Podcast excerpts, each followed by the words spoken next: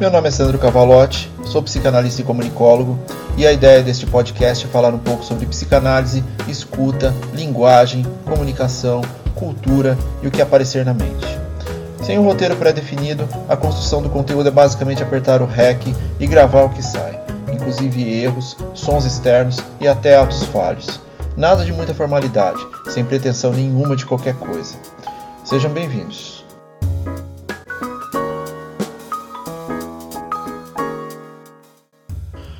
Episódio 27 Você ri de si mesmo? Pouco se fala sobre a importância do humor na vida das pessoas, principalmente nas rodas psis. Tudo é muito sério, tudo é muito aspas. O próprio Freud considerava o humor um dom precioso e raro, além de teimoso e rebelde. Não confundir com o conceito de xiste. Portanto, importantíssimo para o desenvolvimento das nossas percepções pessoais, além de formas efetivas de lidar com o mal-estar social emocional e até físico. A relação de humor também é importante do ponto de vista da sublimação, um mecanismo de defesa importante, onde o impedido de ser dito ou não aceito pela sociedade pode ser trabalhado como algo útil e até saudável. Humoristas usam isso o tempo todo quando fazem piadas sobre os assuntos mais delicados, mas que podem ser de valia dentro de um contexto bem estruturado. Nós mesmos muitas vezes soltamos aquelas frases que depois ficamos. Não acredito que eu disse isso. Uma proximidade com o grotesco, com a amplificação de um assunto específico. O limiar disso é, claro, limites de respeito com o próximo, evitando situações que envolvam racismo, sexismo e outros tipos de preconceitos. Há limite no humor? Claro que há. Limites são importantes e fazem parte do nosso bom desenvolvimento. O riso serve, inclusive, para que possamos identificar novas percepções sobre nós mesmos. Como sempre lembrado aqui, o não dito pode conter significantes de extrema importância para a nossa vida. Percepções internas podem ser alteradas a partir de um comentário específico, do ousar dizer, do ousar ser rido. Há tantas dimensões na funcionalidade do rir que é até triste quando alguém não consegue olhar para suas próprias falhas. É aprendizado, é crescimento, é processo evolutivo. Voltando a Freud, em sua obra Xiste e sua relação com o inconsciente, ele diz que o humor e o cômico seriam responsáveis pela construção de métodos para reconquistar a atividade psíquica que se perdeu ocorrida em uma época da vida em que costumávamos realizar nosso trabalho psíquico com bem pouco gasto, a nossa infância. Portanto, o humor tem uma relação direta com o nosso passado, quando ainda não trabalhávamos nosso aparelho psíquico de forma tão robusta e intensa, e quando a relação do id com o ego estava mais leve e em desenvolvimento. Se relacionar bem com seu próprio humor também é válido do ponto de vista de autoconhecimento.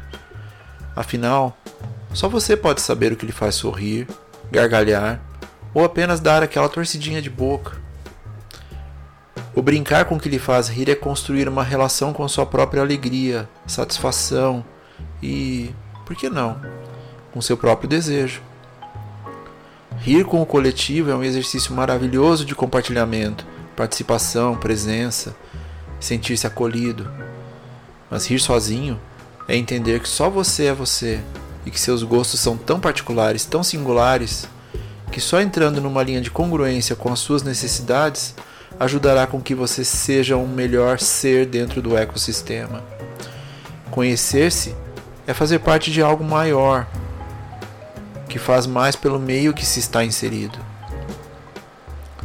Bom humor é muito mais do que uma observação, mas um senso de estar e sentir.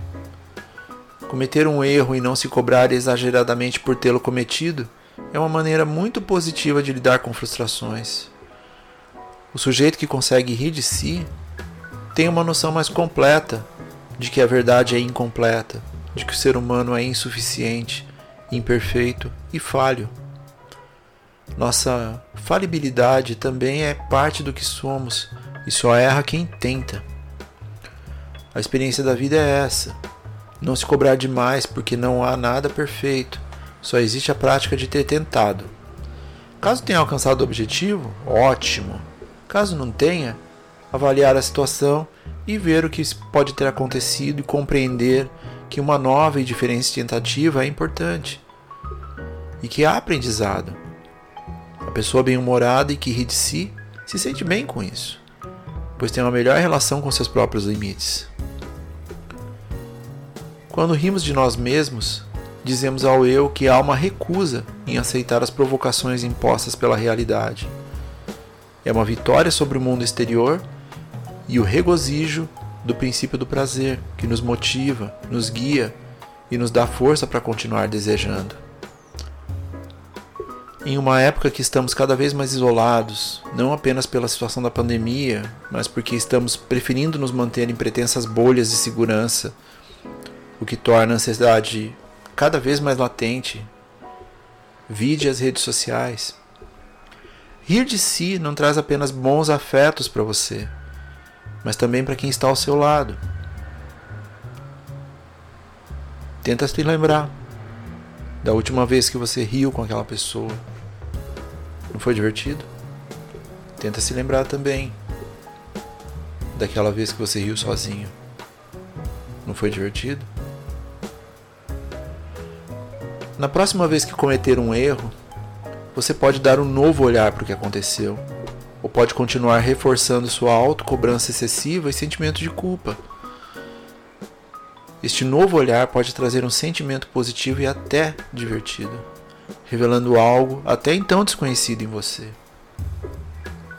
E aí?